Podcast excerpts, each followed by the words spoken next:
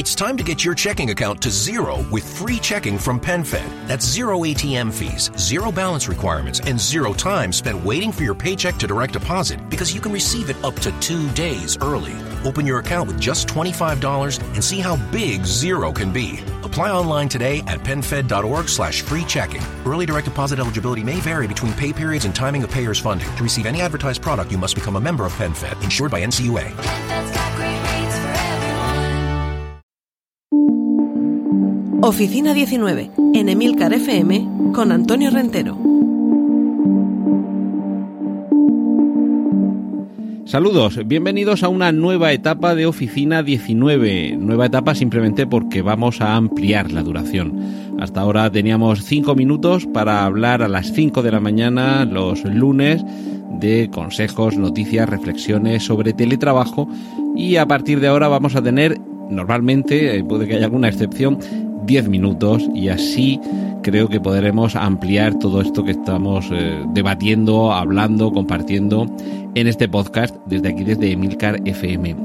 Mi intención es que tengamos dos partes a partir de ahora en el podcast. Una, eh, una parte dedicada más bien a la actualidad, a, a noticias, a cualquier tipo de, de información o de conocimiento que tenga que ver no con la actualidad inmediata. En ocasiones os voy a traer, ya lo dije en alguna ocasión, ya incluso hemos comentado, noticias que tienen unos cuantos meses para ver, la, para comparar cómo entendíamos todo lo que tiene que ver con el teletrabajo, a lo mejor en marzo, en abril, en verano de este año, y cómo lo podemos estar viendo ahora. Un poco eh, hacer un análisis retrospectivo, pero también tomar un poco de perspectiva.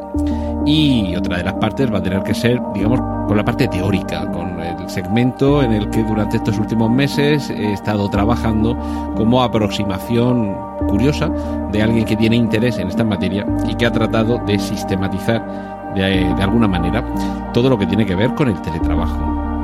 En el principio de este podcast os comenté que íbamos a abordar con el tiempo, ya os dije que esto iba a ser para, para largo, que no, no, nos lo íbamos a agotar todo deprisa y corriendo.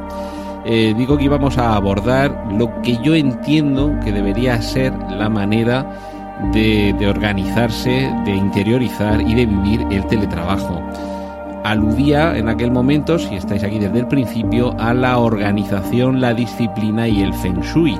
Esto último un poco como una licencia artística si queréis y que tenía que ver un poco con la decoración en términos genéricos. No, no vamos a entrar en aspectos estéticos, pero sí explicar un poco lo que yo he podido ir averiguando, leyendo textos, viendo eh, vídeos, incluso con la propia experiencia de las posibilidades en torno a lo que debemos tener alrededor. A esto me refiero, con la parte decorativa, pero también un poco la vida en casa, digamos. Y, todo esto en, en función de unas, no sé si de pautas, capítulos o apartados, eh, de los que hoy os voy a establecer un poco el, sumario o el índice para ir abordándolos de una manera un poco más sistemática a lo largo de las próximas semanas. Y digamos esa parte teórica, por eso decía que habríamos una nueva etapa en Oficina 19, ir dejándola eh, aquí claramente expuesta de manera que cada semana tengáis esa pequeña parte de aportación teórica y luego, como digo, esa segunda parte de reflexión o de recuerdo o de compartir con vosotros alguna información, alguna noticia de actualidad. Por, por resumir ese índice de las partes en las que sistemáticamente de forma personal he organizado cómo abordar la materia del teletrabajo, eh, hablaría de las siguientes etapas que ya iré desarrollando, como digo, en las siguientes entregas de Oficina 19. En primer lugar, una mentalización personal. Si no estamos convencidos, esto no va a funcionar y esto sirve para todo, pero en este caso para el teletrabajo tenemos que tener una mentalidad muy específicamente orientada a que sea productivo lo que estemos haciendo. A partir de aquí tendremos que abordar la planificación de tareas. No es simplemente encender el ordenador en una mesa de casa y ponerse a trabajar. Esto no es exactamente como es estar en la oficina y desde luego los que sois autónomos creo que esto va a venir muy bien, eh, lo digo por experiencia propia, por sistematizar cómo vamos a organizar nuestra tarea cotidiana. A partir de aquí, quizá un poco antes, tendríamos que hablar de la disposición espacial, que es lo que tenemos a nuestro alrededor. Eh, muebles, electrodomésticos eh, de productividad. Y el siguiente paso aquí sería los ajustes ergonómicos, porque no sirve estar de cualquier forma en el espacio de trabajo. Esto también nos llevaría al acondicionamiento climatológico. Estamos con el invierno encima y es el momento de comenzar a pasar frío, salvo que hayamos tenido la previsión de preparar nuestro espacio de trabajo. Y en esta preparación es donde llegaríamos a, a esa parte que denomino poco ya digo como licencia Feng Shui, que sería la decoración, qué es lo que debemos tener a nuestro alrededor para trabajar con comodidad. Ese sería el momento de empezar a tener una organización temporal, a clasificar el tiempo que pasamos trabajando en un entorno en el que nuestro lugar de trabajo es ahora nuestra casa, o al revés, es nuestra casa la que hemos convertido en nuestra oficina.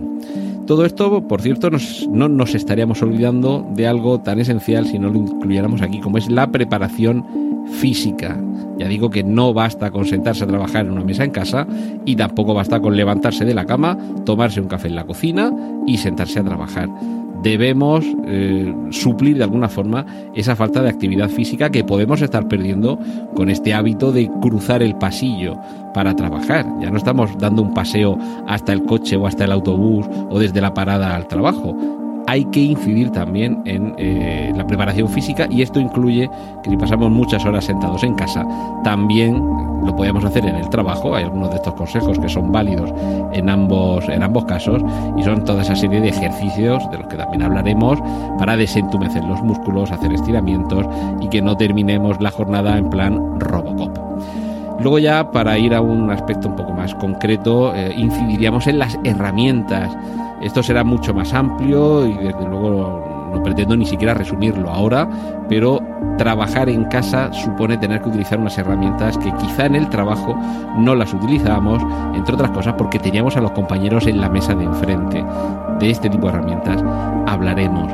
Y a partir de aquí llega la productividad, una productividad que cambia precisamente porque estamos en casa, ya no estamos en el trabajo y relacionado también con esa distancia que tenemos tanto con compañeros de trabajo como con clientes, jefes y demás, llegaría ese universo de la videoconferencia que me parece que es esencial. Y por último, el, marco regulatorio. Estamos en un momento en el que se ha aprobado una nueva legislación. Ya había legislación que se refería al teletrabajo, al trabajo a distancia, pero ahora ya tenemos legislación específica de la que hablaremos. Y cierro este, este nuevo formato de 10 minutos de Oficina 19 con esa referencia que os decía a noticias de actualidad. En este caso, una entrevista que he leído hace poco a Raquel Sebastián, una economista de la Universidad Complutense de Madrid, especializada en el mercado de trabajo. Esta entrevista la podéis, la podéis buscar por, vamos, por su nombre, buscáis Raquel Sebastián, eh, teletrabajo en España, y ahí vais a encontrar claves de lo que está pasando en nuestro país, donde, por ejemplo, en el año 2018 había apenas un 7,5% de teletrabajo frente al 30% que había en lugares como Países Bajos, Suecia, Finlandia o Luxemburgo. Hay que reflexionar sobre por qué entonces se teletrabajaba tan poco, porque a partir de ahí la brecha que hemos tenido que sortear es muy distinta. Y claro, tiene mucho que ver con el tipo de productividad que hay aquí en España.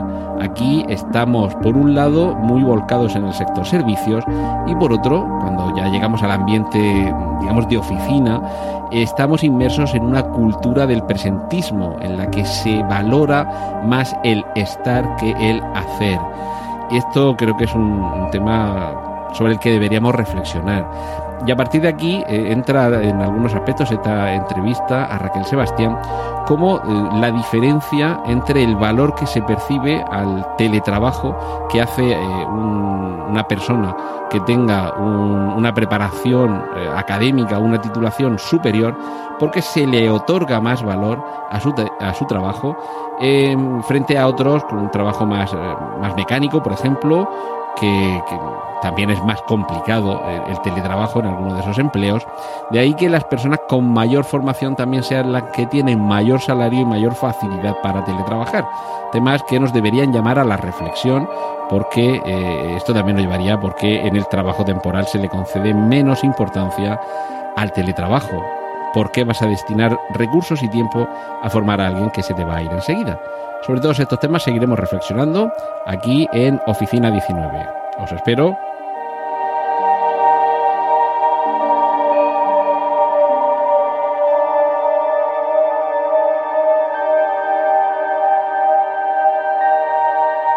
Has escuchado Oficina 19.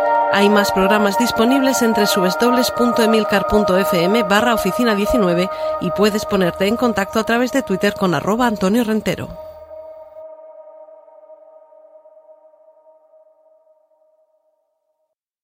This podcast is sponsored by Jabra Enhance. How are your hearing aids sounding now? A little tinny. Okay, two seconds. With Jabra Enhance Selects Premium Package, better hearing doesn't happen in a doctor's office. It happens at home, all done remotely from initial testing to adjustments. How are they sounding now? Fantastic. You get the same advanced hearing aid technology and professional support you expect from a clinic at a fraction of the cost. And if you have any issues, we'll make adjustments seven days a week, no charge. Oh, you people are wonderful. Our premium package includes hearing aids, three years of follow up care, plus a three year warranty with loss and damage coverage, and a 100 day money back guarantee. I hear better than I ever thought possible. And now, for a limited time, save $100 when you order Jabra Enhanced Select Hearing Aids with promo code PODCAST. Go to JABRAenhance.com, our promo code PODCAST to save. JabraEnhance.com code PODCAST. For eligible individuals 18 and older in 50 United States and Washington, D.C. with mild to moderate hearing loss only, audiology team may not be able to program hearing aids for some types of hearing loss. See website for details and important safety information.